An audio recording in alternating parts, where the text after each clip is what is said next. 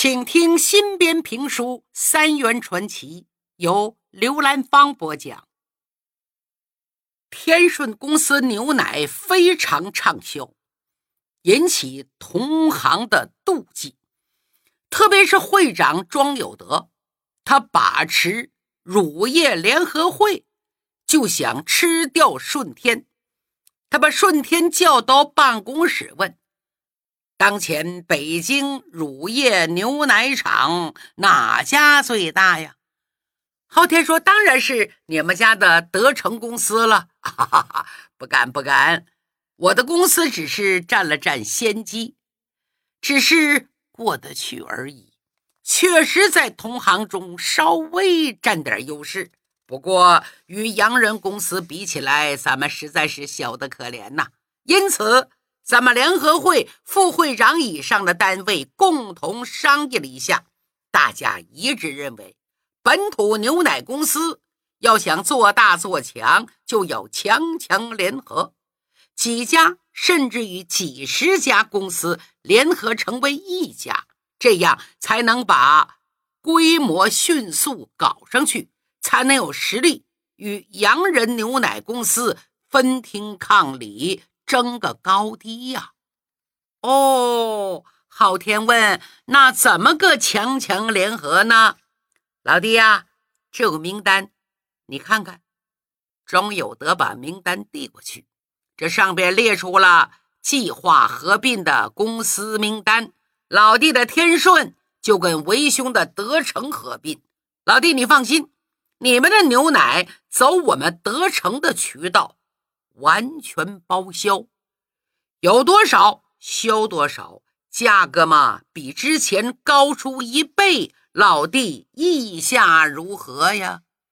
昊天闻听，打个愣神儿，心想：好你个奸商庄有德，连个招呼不打就把我们划到你德成下面，这是想把我们一口吞掉啊？没门儿，庄会长。要说呢，行业优化组合应对洋人竞争，我是举双手赞成。尤其是有你德成罩着，我们天顺更放心了。不过嘛，我们天顺实在太小了，小的微不足道，现在也就刚刚能吃晚饭。这强强联合嘛，我们天顺实在不够格。多谢会长美意，我就不参与这个计划了。这段话看似谦虚，实则绵里藏针，把庄有德的如意算盘给碾得粉碎。庄有德眨巴眨巴眼睛：“昊天老弟呀，哈哈哈哈哈，不急着表态。我听说你这个公司是和刘顺。”于廷华一块儿弄起来的，三位老弟一块儿商量一下，过几天再回复我不迟。哎，我可是一片好心呐。庄有德嘴这么说，心的话，哼哼，敬酒不吃，我叫你吃罚酒，不答应是吧？咱们走着瞧。之后这段日子，天顺牛场的麻烦。可就多了，经常来人检查，突击检查，这对昊天来说呀，不算什么。他觉得坏事反而会成好事就更加严格的要求公司各个环节更规范、更高效。虽然时不时被罚点钱，但都是一些吹毛求疵的小毛病。何况还有刘顺。在外围多方周旋，庄有德暂时拿天顺没办法。哪知这天出事了，天刚蒙蒙亮，一头黄牛，准确的说是一头奶牛，闯进天顺牧场，他的下颔、阴茎部位的淋巴结有明显肿大。走路时候伴有咳嗽，偏巧被昊天舅舅王少川看见了。王少川已经到牛奶厂工作好几年了。他正安排送奶，嗯，看见这头牛闯进来，一机灵，不好，这是头病牛，看上去是得了肺结核了。王少川赶紧招呼工人，快快把这头牛打出去。工人们还没等过来呢，就见有一群人从外边噔噔噔噔噔跑过来，其中一个人照着牛脑袋。梆就一棍子，这头牛像得了癫痫一样躺在地上抽搐起来，咔咔咔一连串的声音。有人把这个场景拍下来了。王少川一看，坏了！当初卖牛奶的时候被陷害的一幕浮现在他脑子里，赶紧派人去通知昊天。昊天知道消息，也意识到了这是一个。陷阱，他马上组织人员迅速行动，把这头病牛弄到专门准备的隔离牛棚里，消毒杀菌，怕传染呐。一方面派人通知跟他熟悉的两个晚报记者，马上派人又把刘顺叫来了，跟他通报了今天的情况。果不其然。当天就报纸登出来了病牛事件，报道说，天顺牛奶厂出现了大面积的牛传染病，什么牛结核病、口蹄疫、疯牛病、炭疽病等一堆旧名词儿、新名词儿全冒出来了。总的意思是，天顺牛场的牛奶不能喝了。同时，另外两家晚报。又做出了截然不同的报道，说的是不知哪来的病牛突然闯进天顺牛场，天顺做了非常及时有效的处理措施。怎么证明这病牛不是天顺的呢？两家晚报给出了有力的证据。原来张浩天给天顺牛。每个牛都烙了号码，用的是最新技术，叫冷冻烙号法。这是利用液氮在牛的皮肤上进行超低温烙号，烙号部位长出的新毛是白色的，清晰明显，极易识别，永不消失。那头病牛身上恰恰缺少这个，分明是有人。栽赃陷害，这样一来，天顺的名声非但没有丝毫损伤，反而更加响亮了。刘顺也没闲着，他知道这最有可能是庄有德等人在捣乱。他先去拜访了那些易董副会长，言辞谦恭有礼。他说。我们天顺牛奶公司刚成立不久，还需要各位前辈多多关照，将来大家一块发财之类的。去的时候多带一些礼品。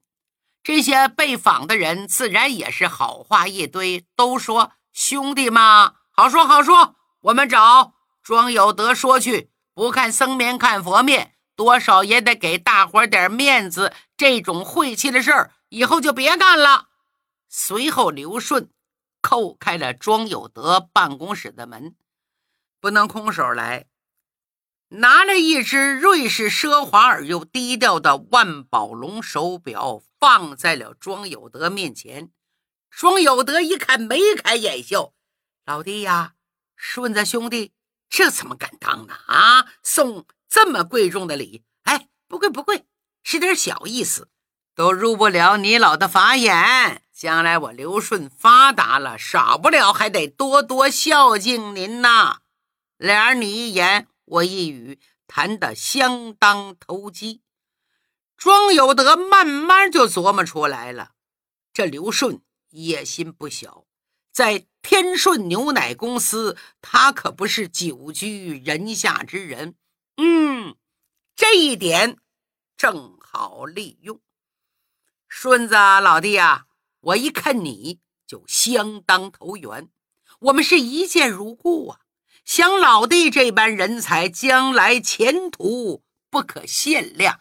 哎，不不不不，我刘顺算哪门子葱啊？哪有啥大的前途啊？就做点小生意，今后还得仰仗庄会长提携。好说好说，哈哈哈哈哈哈！我现在就提携你。你现在是咱们乳商联合会理事啊，从今天起，你就是副会长了。啊！哎呦，多谢庄会长。刘顺一抱拳，多谢庄兄。不过我当副会长了，那张浩天呢？庄有德说：“顺子老弟，你的意思，浩天是我老表，这个牛奶厂也主要是他负责，我就是一个闲人，坐享其成。如果让我当副会长，昊天也得是副会长。”嗯。够朋友，庄有德拍拍顺子肩头。既然你开口了，我不能不给这个面子。今天就签发一个文件，任命你们俩都是副会长。通知各位义董和会员单位，以老弟的雄才大略，早晚会出人头地。那张浩天呐，哎，他不是你的对手。刘顺。尴尬的一笑，没说什么。病牛事件就这么消解了。天顺公司继续稳步经营。之后一段时间，庄有德再没有找天顺的毛病，倒是经常叫刘顺去喝酒。刘顺和庄有德还有那个联合会的头头脑脑走得很近。该招有事儿，说书的拦不住。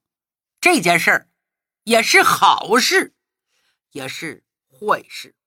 这就是一九二九年七月的一天，孙兰喜突然到牧场来了，一见昊天便说：“昊天呐，北伐成功之后，蒋委员长和夫人宋美龄为响应孙中山先生双手万能、手脑并用的办学方针。”在南京创建了国民党革命军彝族学校，彝就是遗留的彝，由蒋介石任校长，宋美龄担任常务校董，专门收容和培养那些在辛亥革命、北伐战争中牺牲的将士的子女，让这些革命后代能够受到良好的教育，以为先烈。在天之灵，这可是大好事啊！目前学校已经完成了大部分建设，但是还有一件大事要办。什么事儿呢？那就是蒋夫人要在学校附近的卫岗建立一个农场，这就需要请畜牧业人才，委托我全权处理。我自然而然就想到了你和余华亭了。我特意赶来跟你们商量，能不能到南京去去建畜牧场啊？昊天说：“这可是好事儿，没准能学到很多东西。不过他想到了于廷华目前状况，有些为难。干爹呀，我的牧场如果不是您的大力支持，哪会有今天呢？啊？”到南京是为国效力的事情，我算再忙也是责无旁贷。不过，仅仅我一个人可不行。苏兰喜说：“怎么你一个人呢？不是还有于廷华吗？他病了，他就把廷华失去妻子、精神崩溃的事儿说了一遍。现在待在家中。哎呀！”太可惜了，田华可是咱们国家的顶尖级人才。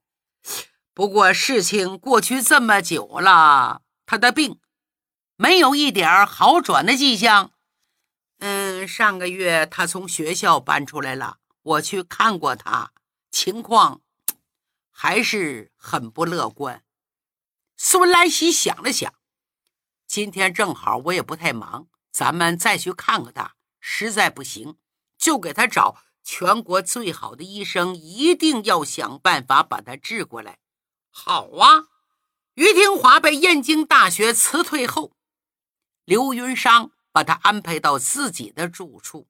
他为了照顾于廷华，连学校都不去，不上班了，只盼望廷华能够早日从困境中走出来。当昊天领着孙来喜来到了黄云商家，云商开门一看，这两个人愣住了。嘘，嗨，廷华正在睡觉，跟我走，把他们两个人拉到了门外。你们俩怎么一起来了？是不是有什么事儿啊？昊天说：“干爹很想看看廷华兄，想给他找个有名的医生治治。”黄云商想了想说：“最近呐，我看不用了。他现在病见好了。哎呦，好了，这可是大喜事。”黄云商很快又摇摇头。也不算完全好了。哎，你这到底怎么回事？黄云商咬咬嘴唇说：“他现在，他把我当成爱丽丝了。”啊！昊天吃了一惊。要说你们俩这外貌相差太大了，他怎么能？那你怎么办呢？嘿，对他来说，可能外貌反而是其次的。我呀，也就索性将错就错呗。孙来喜说：“那还真难为你了，我倒没什么为难的。我想明白了，他就是因为爱丽丝才把自己弄成这样。现在他觉得爱丽丝又回来了，对他来说其实是一件好事。”昊天问：“他真就忘了爱丽丝那件事儿？”黄云商说：“连我自己都没想到事情会变成这样。搬到这里之后，我不想让他睹物思人，就把爱丽丝的照片藏了起来，然后又赌气换成我的。没想到过了几天，他就忽然把我当成爱丽丝了，还老问我：你出去这段时间想不想他？他以为爱丽丝啊。”是出去旅游去了。哦，昊天一声苦笑。那这样想也挺好，他的压力太大了，需要有一个途径释放出来。云山呐，以前真没看出来，你真是一个了不起的奇女子。哎呀，你别跟我戴高帽了，我就是一个平凡的小女人。要不这样。我都没想到还能当别人的替身，别说了。自从他把我当成爱丽丝之后，身体一天比一天好。前天他开始忙着写论文了，写的现代农场的前瞻什么的。哦，昊天万分感慨，他都开始写论文了，他又成了以前的于廷华了。云商，你受委屈了。就在这阵，屋里传出于廷华的声音：“爱丽丝，你在外边跟谁说话呀？怎么不进来呀？”这就进来。他答应一声，又跟昊天说：“记住了，他现在只记得离开清华之前的事情。你们不要提以后的事儿。从现在开始。”你就把他当成正常人，你们也叫我爱丽丝。两人心领神会，走到房间。昊天一看，于廷华消瘦不少，不过精气神儿明显好了许多。看这两个人呐，打个愣神站起来了。他认得昊天，孙先生，你们怎么来了？昊天心的话还不错，真认出来了。天华兄，听说在写论文，你就是闲不住。哦，清华大学待了几年，每天忙于各种实验，好久不写这些东西，差点都忘了。对于我们这些搞学问的，还是要理论联系实际，两手都要抓才好。说着，摇摇头。清华大学取消农业学，我可以理解。毕竟实验是一个相当漫长、枯燥的过程，效果不会立竿见影啊。昊天一听，嗯，于廷华的记忆果然停留在清华，他赶紧岔开话题：“论文咱可以慢慢写，可是现在有一件大事还等着廷华兄去做呢。大事，我能做什么大事啊？”孙来喜就详细的说了卫岗建设奶牛场的计划，说是。蒋委员长和蒋夫人亲自抓的工程，于廷华非常激动。这可是一件利国利民的好事，真想不到国民党最高层也会关心这种事。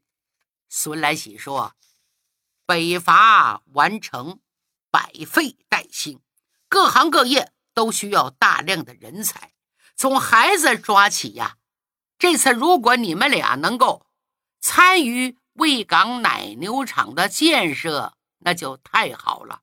昊天说：“我没问题呀。”廷华兄，你呢？黄云商走到于廷华身边，轻声的鼓励：“廷华，不要犹豫了，我支持你的一切决定。”嗯，于廷华深情的看了一眼黄云商。爱丽丝，谢谢你的支持。既然国家需要，我定全力以赴，不辱使命。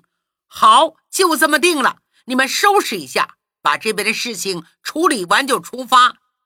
压下于廷华不表，再说昊天，他要去南京牛奶厂的事儿，想安排舅舅王少川。王少川在这干了好几年了，工作很踏实。他在跟刘顺告别的时候，刘顺不同意了。你走了，我不好插手；你外出了，我正好到天顺大显身手。